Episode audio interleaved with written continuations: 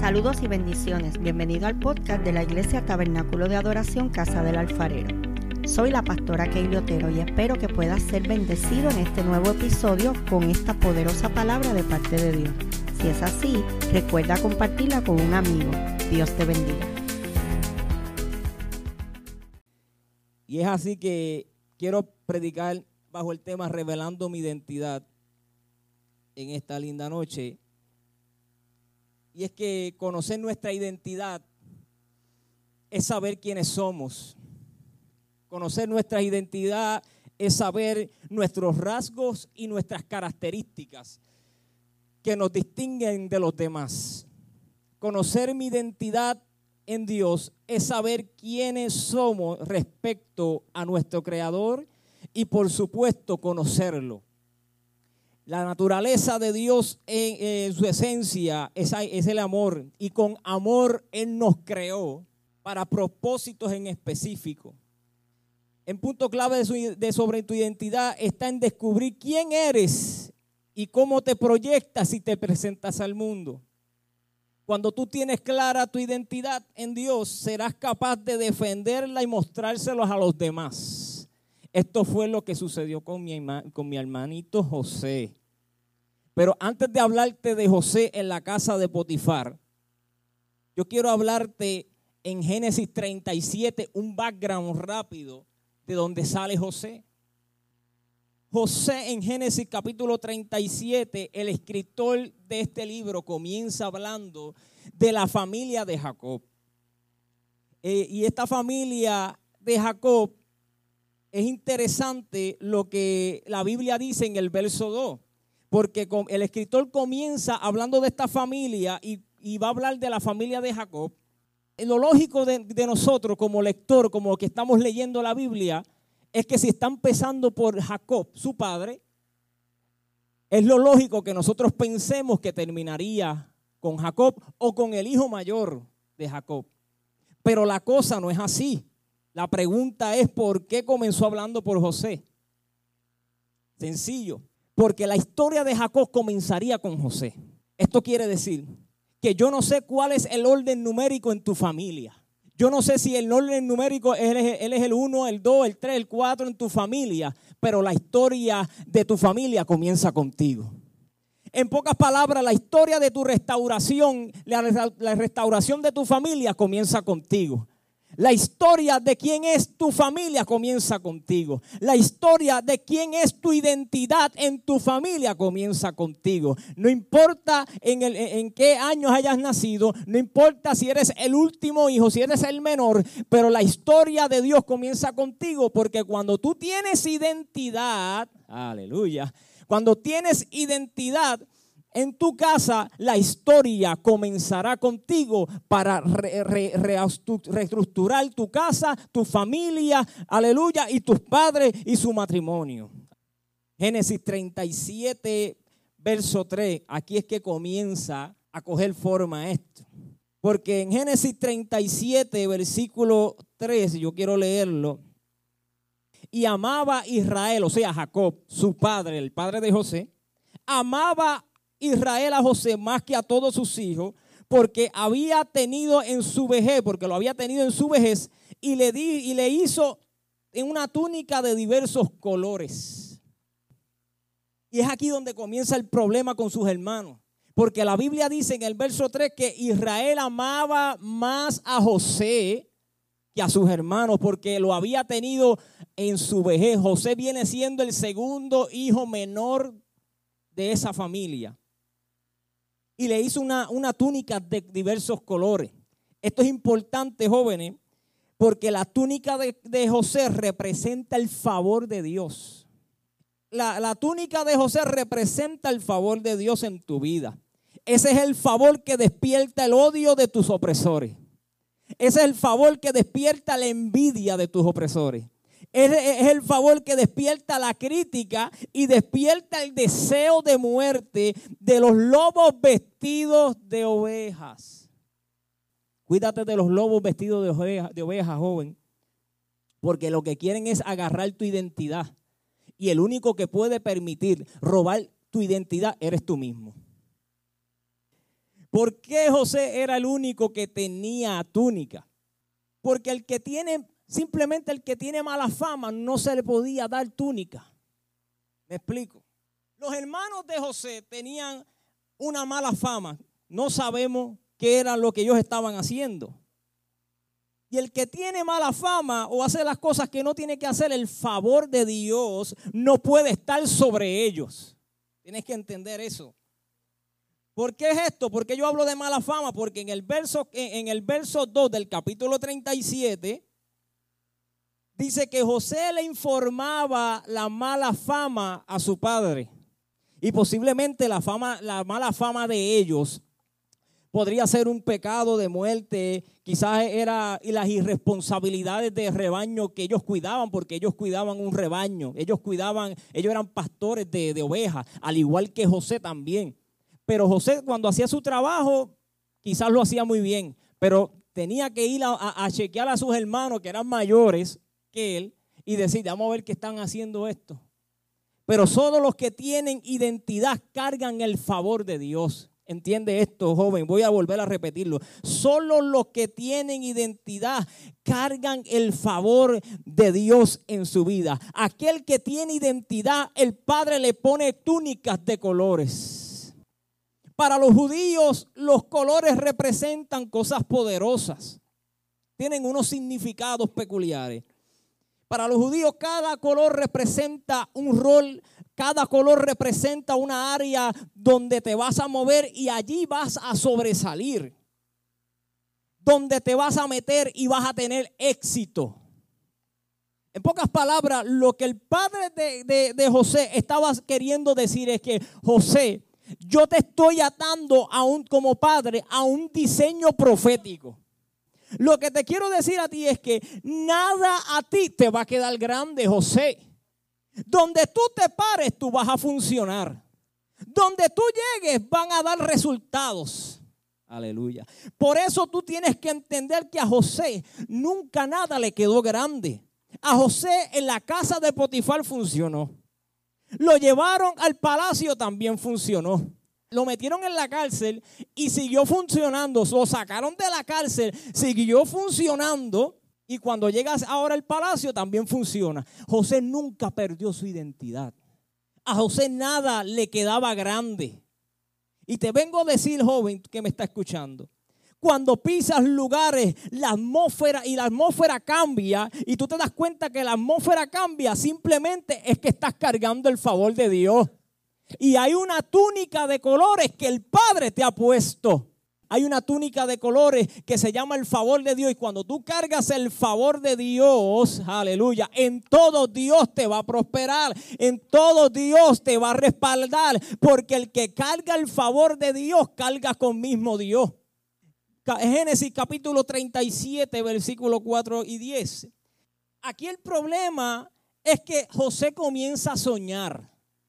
Pues aquí no, no solamente sus hermanos se dan cuenta que tiene una túnica de colores que el Padre le dio, sino que ahora están molestos porque José sueña, comenzó a soñar. Y esto, esto es poderoso porque eh, el escritor no registra un sueño antes de la túnica. Registra el sueño después de la túnica.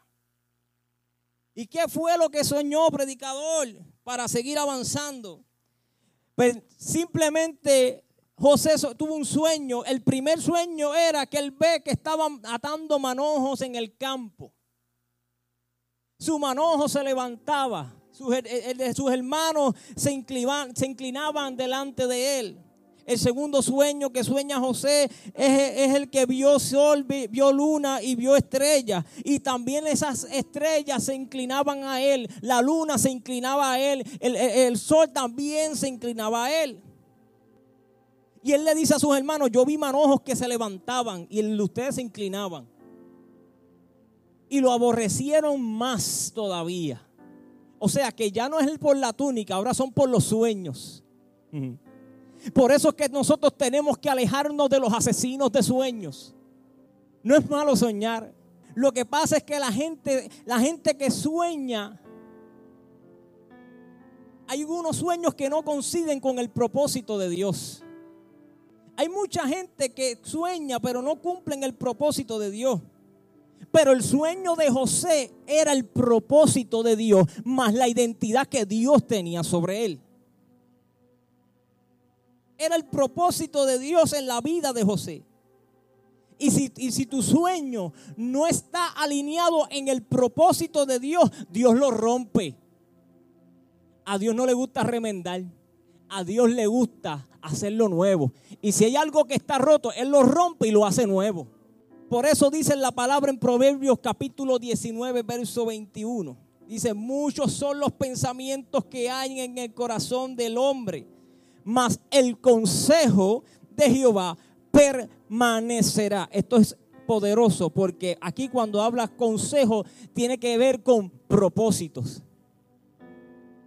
De Jehová permanecerá. Lo que está diciendo es que vencerá porque todo lo que permanece es porque ya venció. Por eso es que en este, en, este versículo, cuando dice permanecerá, eh, es porque, aleluya, dice que el propósito de Dios lo vencerá. El propósito de Dios vencerá tu sueño. Y eso implica que en este versículo existe una guerra constante. Porque tú no puedes vencer algo si antes pelear con él. José era soñador. Y el problema de José es, es que su sueño se lo contó a gente que no sueña. Y la gente que no sueña se convierten en asesinos de tus sueños. Los dos sueños de José tienen que ver con grandeza. Tiene que ver con el diseño o la identidad que Dios tiene para él. No tan solo sus hermanos se molestan con José, sino que también su padre se molesta con José. Ahora la cosa está difícil. ahora es que la identidad de uno tambalea. Porque su padre interpreta el sueño mal. Y le dice, ¿acaso estás hablando de tu madre y estás hablando de mí, de tus hermanos? te enseñoreará sobre nosotros y su padre lo reprende. Pero ¿sabe una cosa? Dice la palabra que se queda meditando en, el sueño. Y yo me imagino que su padre sabía lo que tenía Dios con José. El padre quizás sabía lo que, el propósito de Dios que, que estaba en, José. Por eso a veces es bien difícil contarle sueños a gente cercana que tú amas. Porque si no están acorde al sueño, se convierten en asesinos. Y lo que hace es que nosotros nos frustramos y, tenemos, y perdemos la identidad que Dios puso en nosotros. Génesis capítulo 37, versos 12 al 17. Después fueron sus hermanos a apacentar las ovejas de su padre en Siquem. Y dijo Israel a José, tus hermanos apacientan las ovejas en, en Siquem. Ven y te enviaré a ellos. Y él respondió, heme aquí. E Israel le dijo, ve ahora y mira cómo están tus hermanos. Y cómo están las ovejas y tráeme la respuesta. Y lo vio en el valle de Hebrón y llegó a Siquem. Y allá en el verso 15 halló a un hombre andando en errante por el campo y le preguntó a aquel hombre diciendo, ¿qué busca? Y José le responde, busco a mis hermanos. Te ruego que me muestren dónde están apacentando. El verso 17, aquel hombre respondió, yo sé, eh, ya se han ido de aquí. Y yo les oí decir que vamos a Dotán. Entonces José se fue a, buscar a sus hermanos y los halló en Dotán. Cuando ellos lo vieron de lejos, antes que llegara cerca de sus hermanos, y sus hermanos comenzaron a conspirar en él. Vamos a matarlo. No, no, vamos a hacer, no, no, no, vamos a matarlo. Vamos a, vamos a ver si se, se le tumba el sueño a este. José llega a Dotán. Y Dotán tiene un significado muy hermoso. Significa dos pozos. O dos fiestas. Y en, e, estaba, en, esta ciudad estaba situada al norte de Siquem, en el camino entre Galaad y Egipto. También Dotán es el lugar donde Jehová abrió los ojos del criado de Eliseo. para que viera la protección con que Dios guardaba a su amo de los sirios que sitiaban en aquella ciudad. Eso lo vemos en, en Segunda de Reyes capítulo 6, verso 13. Esto quiere decir que José llega al lugar donde Dios le iba a abrir los ojos. Aunque lo meten en una cisterna, Jehová iba a guardar a José. Aleluya. Entonces cuando José llega a ese lugar, y llega a sus hermanos y sus hermanos lo ven y comenzaron a conspirar contra él para matarle. Vamos a matarlo, vamos a hacer, no, vamos a hacer esto, vamos a quitarle una uña, vamos a, no, no, vamos a pellizcarlo. estaban en, en, constante decisión ahí, ¿qué vamos a hacer? ¿Qué vamos a hacer con José? Yo me imagino que ellos dijeron, ahí viene el soñador, ahí viene el niño mimado de papá a darle quejas de nosotros. Porque el que te ve de lejos que tienes identidad comienza a hablar de ti para poner la identidad que ellos quieren que tú seas. Aleluya. Por eso tú no puedes dejar, joven, que a ti te pongan una identidad que tú realmente no eres. Tú no puedes recibir una identidad de alguien cuando Cristo te dio su identidad. Echémosles en una cisterna y diremos que, alguna bestia lo devoró. Y veremos si, qué será de su sueño. Pero Rubén en el versículo 21, 22, que Rubén es uno de sus hermanos, dijimos, dijo, no lo matemos. No derraméis sangre, echarlo en, la, en esta cisterna que está en el desierto. Y esto es poderoso, jóvenes. Esto es interesante. Es interesante saber que la cisterna, la cisterna donde metieron a José estaba situada en el desierto. Y en el desierto no solamente es un, es un lugar, sino que el desierto es una experiencia. Y es que entre tu cisterna y tu Egipto, o sea, casa de, Potifar, que es en Egipto, siempre hay un desierto que tienes que pasar. Por eso es que el desierto es necesario para llegar al Egipto que te está esperando. En tu desierto, aunque no lo creas, encontrarás tu identidad. Porque es allí donde la gente no te ve. Allí es donde la gente, ahí es donde tú te pruebas si eres o no eres. En tu, desierto habrá alabanza. En tu desierto entrará en lo profético. Porque tu desierto no viene a matarte, tu desierto viene para revelarte cosas grandes que jamás tú nunca habías visto. Por eso mucha gente, el desierto, el, desierto es necesario en tu vida. Y es algo poderoso porque el desierto no te vas a encontrar con gente que te aplauda. Y ahí es donde tu identidad sobresale. En el desierto no hay agua. En el desierto no hay un oasis. En el desierto hay tierra y hay piedra. Es en el desierto donde encontrarás tu identidad. Por lo tanto, yo me imagino que José está, está diciendo, los sueños que yo tuve, yo no me vi en una cisterna. Los sueños que yo tuve, yo no, yo no veía oscuridad en mi vida. Porque la cisterna en tu vida significa oscuridad, silencio. Y José yo me imagino que dijo, esta cisterna yo no la vi. Mi sueño fue grandeza. Por lo tanto, la cisterna es temporero. La cisterna donde metieron, donde me metieron, es temporero. Y te vengo a decir en esta noche, joven, que tu cisterna será temporera. Porque hay un palacio que te está esperando. Hay algo grande que te está esperando. La cisterna donde te metieron quizás está fuerte, pero tranquilo porque ese no es el sueño de Dios para tu vida. Esa no es la identidad de Dios para tu vida.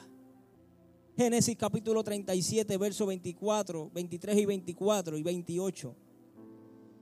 Dice que le quitaban sus vestiduras y lo echan a la cisterna.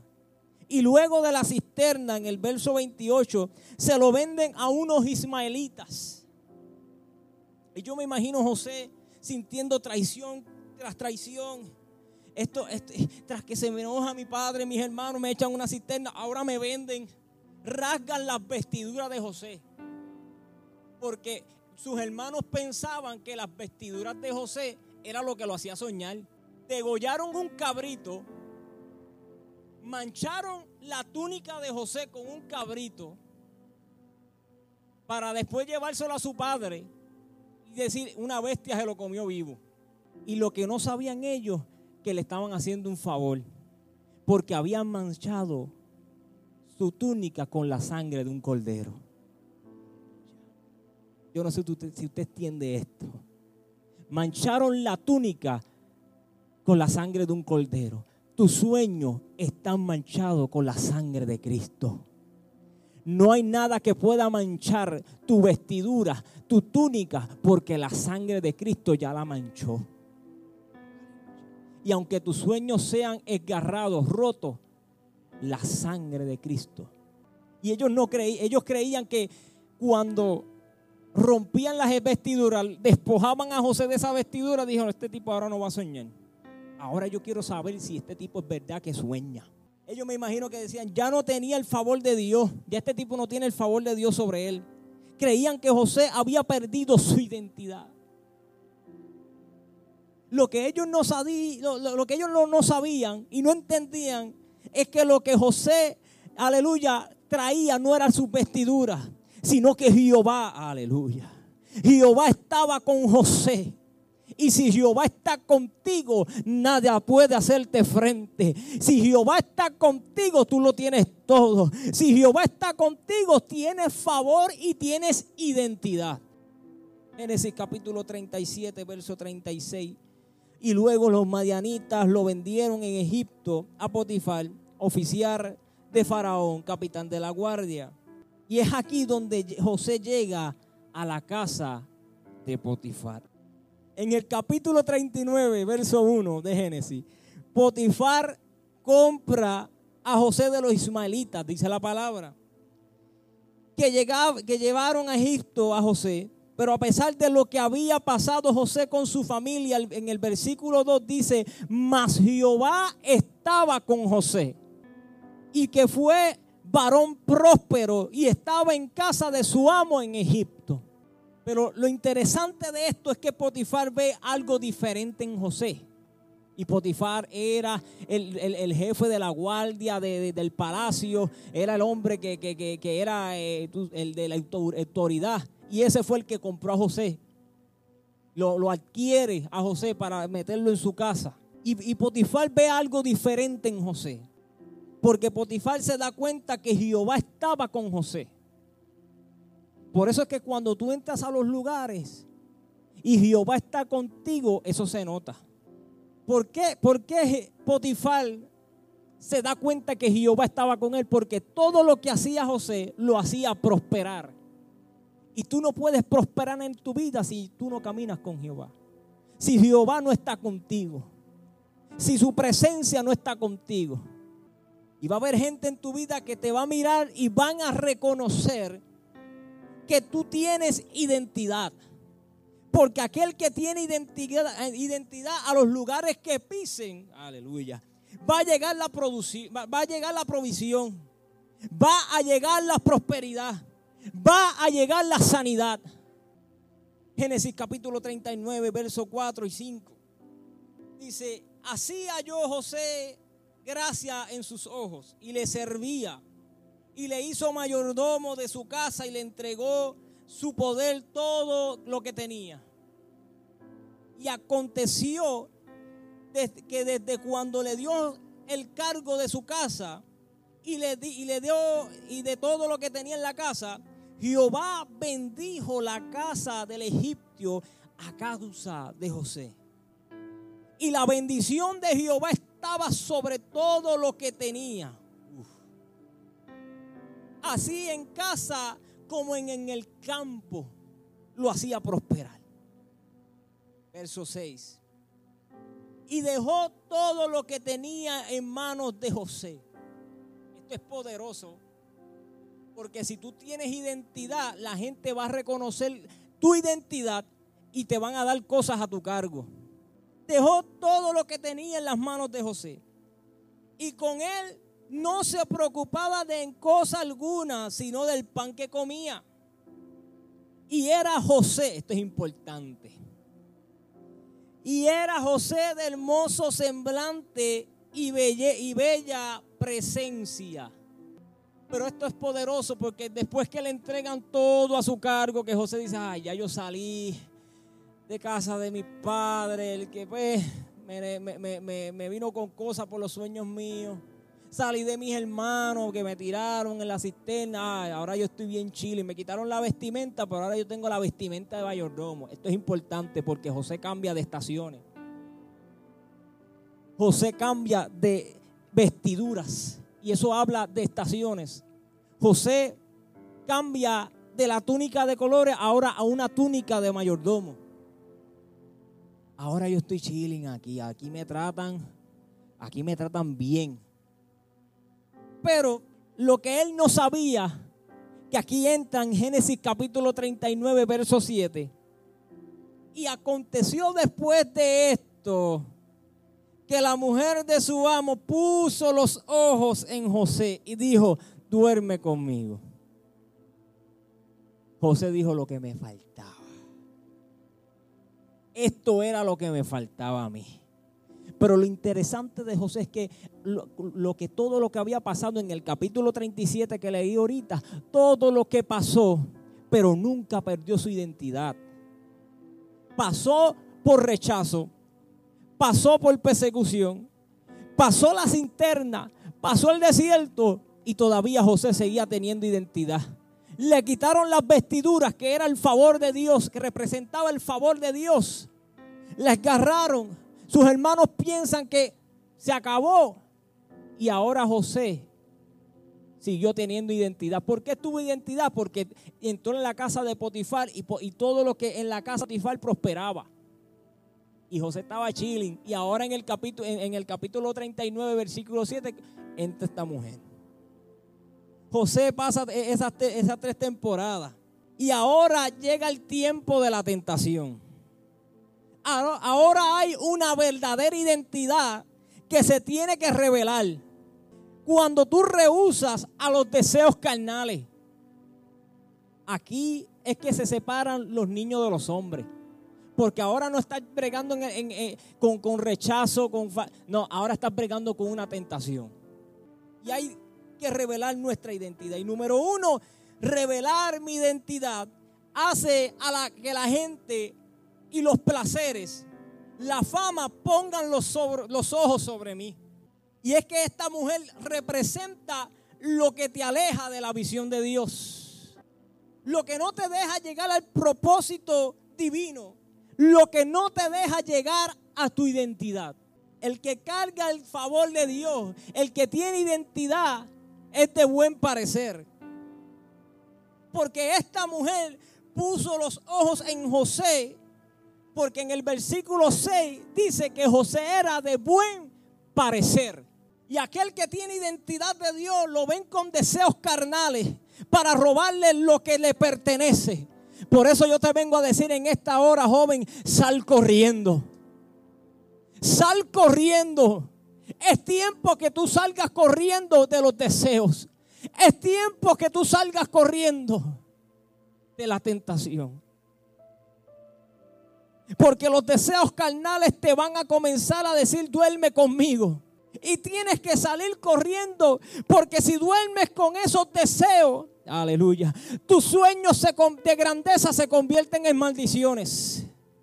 Y no cumples el propósito de Dios. Por eso tienes que salir corriendo. Número dos, revelar mi identidad. Me hace rehusar a las ofertas que el mundo me da. Esta palabra rehusar es importante y usted se la tiene que grabar en, el corazón. Porque el que rehúsa vence los deseos. Vence la carnalidad. Y es que la Biblia dice en el verso 8, y él no quiso. O José rehusó acostarse con la esposa de Potifar. En otras palabras, José rehúsa acostarse con ella. Y es que el camino a rehusar los deseos carnales es el camino a tu identidad. Cuando tú rehusas, estás rehusando a los deseos. Estás rehusando a lo que el enemigo te pone en tus manos. Estás rehusando a la vida fácil que el enemigo pone para que tú caigas. Es la palabra poderosa, aunque es pequeña, pero rehusar tiene un poder sobrenatural en el reino espiritual. Cuando tú rehusas a lo que el mundo te ofrece o a la carnalidad, más descubres tu identidad. Más entiendes de ti mismo. Y deja de hacerte la pregunta, ¿quién soy en Dios? El que no sabe, el que no tiene identidad, siempre se hace una pregunta, ¿quién soy? ¿Se ha preguntado eso en, su vida? ¿Quién soy yo? ¿Quién soy yo en Dios? ¿Has tenido dudas sobre cuál es tu identidad? ¿O estamos pendientes a la identidad que el mundo te da? Joven, en esta noche yo te digo, renuncia y rehúsa a la identidad que el enemigo quiere poner sobre ti. A los pensamientos que el enemigo quiere poner sobre ti. Porque esa identidad no es la que Dios quiere para ti. La identidad que Dios tiene para ti son de grandeza. Hay un palacio que te está esperando. Aleluya. Hay algo grande que te está esperando. Pero si rehusas a eso, aleluya, vas a llegar a tu identidad. Es que José entendió su identidad y rehusó acostarse con la esposa de Potifar. Y él dijo, si acabó, ya no más. Yo sé que he pasado por mucho en mi vida, pero si sobreviví al rechazo de mis hermanos, si resistí a la cisterna, si resistí a la traición de mis hermanos que me vendieron, yo sé que también resistiré a esto. Resistiré a la tentación, resistiré a la pornografía, resistiré a los deseos sexuales, porque en el versículo 2 dice, mas Jehová estaba con José. Por eso si Jehová está conmigo y si Jehová está contigo, no hay nada que pueda hacerte frente. No hay nada porque si Jehová está contigo tienes el favor de Dios. que tienes el favor de Dios y eso es lo que te da identidad. El favor de Dios es lo que te da identidad. Esto es poderoso y eh, eh, amado joven, porque esto significa quién soy yo en Dios. Puedo, José, puedo pretender que lo tengo todo en la casa de Potifar. Lo tengo todo, tengo la confianza de Potifar de hacer lo que me dé la gana. Y si caigo en esta tentación, nadie se va a enterar. Porque José podía caer en esa tentación y él no se iba a enterar porque era tanta la confianza que ese hombre le había dado a José. Pero yo me imagino que José dijo, si yo caigo, no tan solo estoy deshonrando a Potifar, sino que le estoy faltando el respeto a Dios. Porque José en el versículo 9 hace una pregunta y dice, ¿cómo pues haría yo este grande mar y pecaría contra Dios? Es una pregunta poderosa. Porque cuando tú te sientas acorralado por situaciones que puedan tambalear tu identidad o que tú estés en riesgo, joven, hágase la misma pregunta que se hizo José. ¿Cómo haría yo este gran pecado contra Dios? Tengo dos, opciones. ¿Haría este pecado contra Dios? O, o revelo quién realmente soy yo y respeto al que me abrió la puerta. Tú tienes que tomar una decisión en esta linda noche. Si caes o si te hacen la pregunta de José y muestras tu identidad, porque a veces las situaciones ameritan que tu identidad no salga, porque quizás nos abochornamos, porque quizás decimos, eso no, no está en la onda que está ahora. Pero si tú revelas tu identidad, hay una situación similar en esto, escuche bien, pero con dos salidas diferentes, con dos resultados diferentes. Y es que David y la mujer de Urias, eso está en, en segunda de Samuel capítulo 11, verso 2 al 5, y lo vamos a leer. Y sucedió un día al caer la tarde que se levantó David de su lecho y se paseaba sobre el terrado de la casa real y vio lo mismo que pasó con la esposa de Potifar, que vio y miró a José. Vio desde el terrado a una mujer que se estaba bañando, la cual era muy hermosa. Envió David a preguntar por, e, por aquella mujer y le dijeron, aquella es Besabe, hija de Eliam, mujer de Urias Eteo. Y envió David un mensajero y la tomó. Y vino a él y él durmió con ella. Luego ella se purificó de su inmundicia y se volvió a su casa. Y concibió la mujer y envió a hacerlo saber a David diciendo, estoy encinta. Escuche bien. Número uno, David estaba ocioso. Era el tiempo en que los reyes salían a la guerra. ¿Qué hacía David en el palacio si tenía que estar guerreando? Número dos, David miró lo mismo que sucede con José. Número tres, mandó a preguntar por ella. Y número cuatro, duerme con ella. Esto es muy parecido a, lo que sucedió con Eva. Pero como toda desobediencia trae consigo una consecuencia. Besabé sale embarazada. David quería ocultárselo a aquel hombre. Porque muchas veces nosotros decimos, Dari, estamos, es que estoy viviendo un proceso difícil. Y todo lo catalogamos como proceso cuando en realidad tú estás en una consecuencia. No toda en la vida son procesos a veces son consecuencias que uno mismo busca. O sea que tú no todo el tiempo estás en proceso, estás en una consecuencia. Porque David sabía que no se podía acostar con ella y ¿qué hizo? Acostó. Y tuvo una consecuencia. David no en ningún momento puede decir, mira, estoy, estoy en un clase proceso. Porque embaracé a Besabé. Ave María. Esto es un proceso difícil. Y lo que David estaba viviendo era una consecuencia. Esta mujer sale embarazada, David quiere ocultarlo y manda a buscar a Urias. Algunos si saben esta historia, mandas a buscar a Urias al ejército en la guerra para, para, para hacer, aleluya, para que se acostara con su esposa. David busca a aquel hombre y lo manda a, acostarse con su esposa, pero él tampoco quiso por la fidelidad que el hombre tenía hacia David.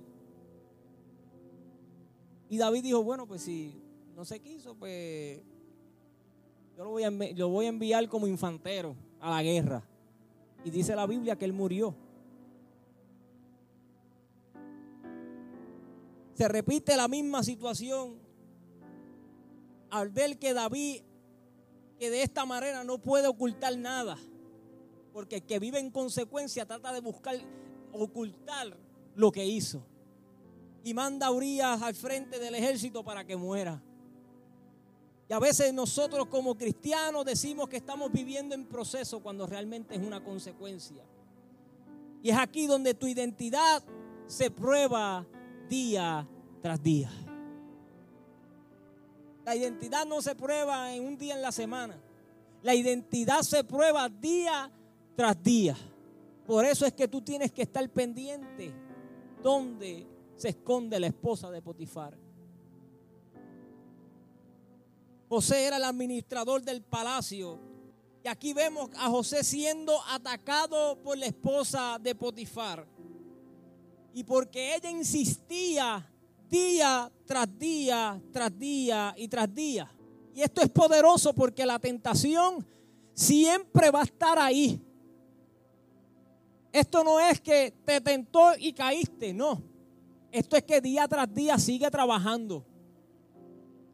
Día tras día sigue. Duerme conmigo. Mira, haz esto, haz lo otro. Mira, eh, eh, mira, vamos a hacer esto, vamos a hacer lo otro. Eso es lo que siempre hace la tentación, siempre está ahí, día tras día, velando que tú caigas, hasta que te atrapa y roba tu identidad. Y ella insistía a José, pero él le rehusaba. Y cabe destacar que José era un joven de hermoso parecer, como hablamos ahorita. Al igual que David, y que tenían las mismas características físicas como hombre. A diferencia de David, ¿qué hace José? Número uno, rehúsa acceder la tentación. Rehúsa acceder a esta tentación. Número dos, cuando se ve en la situación difícil, escapa y sale fuera. Por eso es que yo le vengo a decir ahorita que salgas corriendo. Porque cuando la situación está difícil, ya es hora que salgas corriendo. Porque va a llegar un momento que tú tienes que resistir y resiste, resiste. Pero hay ocasiones donde la situación se pone fuerte y tú tienes que salir corriendo. Dile al que está a tu lado, sal corriendo, sal corriendo, sal corriendo. Díselo, díselo, díselo, sal corriendo. No te quedes porque si la situación es difícil, sal corriendo. No te quedes en el lugar. José prefiere huir y nos deja ver que si se puede, que sí se puede cumplir como lo que dice en segunda de Timoteo, capítulo 2, verso 22. Huye también de las pasiones que y sigue la justicia. Número uno, la justicia. Número dos, la fe el amor y la paz. Ah, poderoso. Porque cuando tú huyes, tú vas a encontrar estas cosas.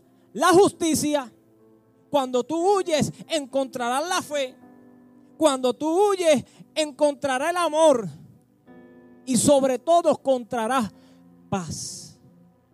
Y no solamente la encontrarás, sino que dice la palabra en segunda de Timoteo, capítulo 22, encontrarás todo esto con los de limpios de corazón invocan al, al Señor. Es todo lo que te está queriendo decir, joven. Que cuando salgas corriendo no te quedes solo. Únete con gente, aleluya, de limpios de corazones. Únete con gente que tienen identidad. Únete con gente que realmente ha rehusado y ha prevalecido. Aleluya. Porque si ellos prevalecieron, tú también prevalecerás. Ellos son los que te van a ayudar a prevalecer, a conseguir y conseguir tu identidad. Van a prevalecer, ayudarte a prevalecer quién realmente tú eres en Dios. ¿Crees que solo somos capaces de saber lo que vamos a hacer cuando estemos enfrente de una situación que amerite una decisión seria? Por eso es que tú tienes que tener unos panas que te ayuden en esto. Porque el que está solo siempre los deseos carnales comienzan a atacar. Pero cuando estamos en una, situación difícil, tenemos que conseguir a alguien con identidad. Porque hay decisiones que, gente tienen que tomar y no las pueden tomar porque como tú no tienes identidad, no puedes tomar decisiones serias tienes que buscar a alguien que te ayude. Número uno, para David era más fácil resistir. Voy con esto. Para David era más fácil resistir porque no tenía a esa mujer cerca. Él podía quedarse en su cuarto. A diferencia de José, la tenía que ver todos los días. Trabajaba con ella, día tras día, los siete días a la semana. Trabajando esa misma tentación pero es rehusando. Y duerme y rehuso. Y duerme conmigo, rehuso. Y duerme, yo me imagino que José le contestaba, rehuso. A diferencia de David, podía resistir, pero José resiste la tentación de cerca. por el temor a Dios. El que tiene temor de Dios resiste. David también era temeroso de Dios, pero no pudo dominar sus deseos. Cuando tenemos bien definida nuestra identidad y nuestros valores, somos capaces de predeterminar nuestras acciones y decisiones. Ahora, ¿cuáles son las armas que ayudan a prevalecer con identidad? Número uno, dominio propio. Esto es algo sencillo, esto es una matemática sencilla. Si eres débil, no mires. Si eres débil, no mires. O en este caso, aléjate y sal corriendo. Sal corriendo como José. A esto se le suma dominio propio, porque dice, el dominio propio es poder que se tiene sobre una cosa, autoridad, poder, potestad. Ahora, ¿quién controla tu cuerpo, tus emociones y tus sentimientos? Dios te los entregó a ti para que los administrara.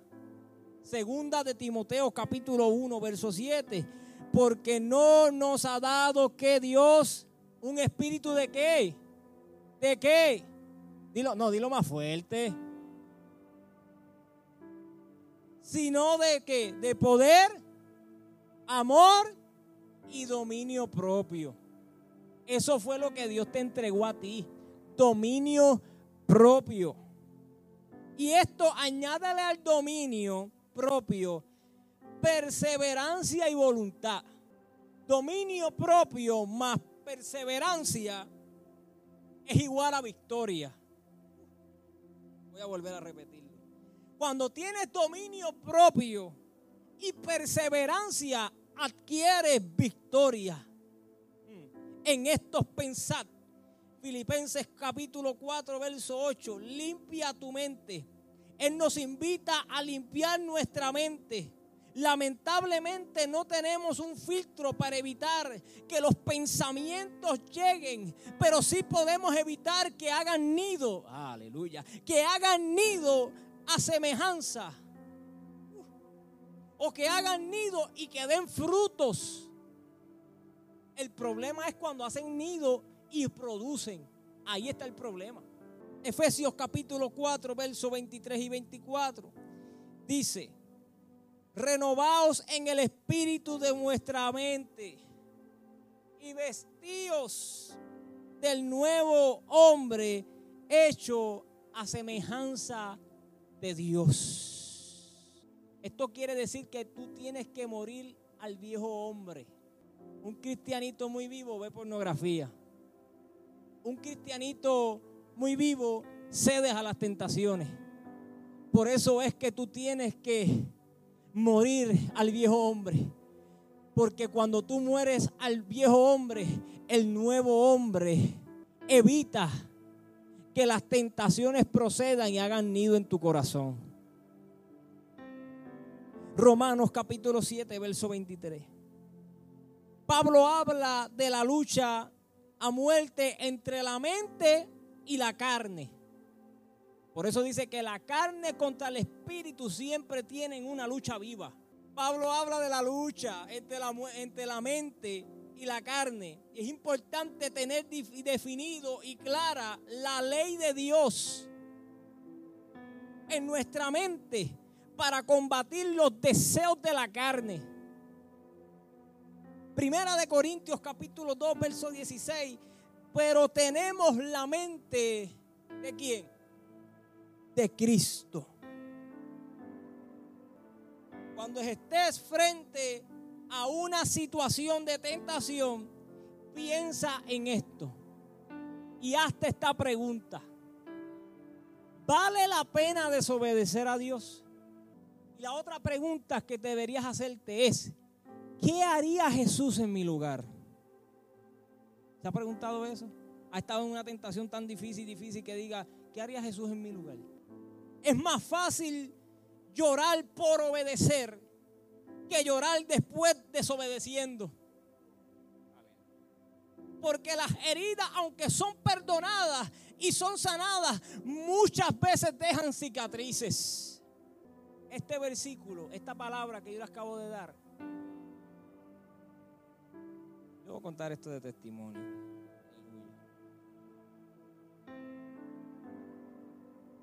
Y es que Dios trabajó conmigo por unas ataduras que yo tenía hace mucho tiempo.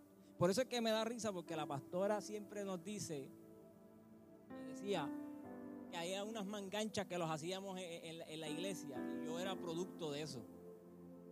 Porque yo vivía en unas ataduras sexuales bien difíciles. Y me identifico con esta palabra porque al igual de José, yo estaba pasando esto muy fuerte. Dios me liberta. Y hoy puedo contar de testimonio que rehusé a eso. Y fui libre a eso. En esta linda noche, joven, que me estás escuchando. Esta palabra no viene sino más que a confrontar tu vida. Bendiciones. Si este episodio ha sido de bendición para ti, compártelo para que otros puedan ser edificados. Te invito a que nos busquen en Facebook como Tabernáculo de Adoración Casa del Alfarero y te suscribas a nuestros podcasts en las diferentes plataformas. Y así no te perderás ninguno de nuestros episodios. Dios te bendiga.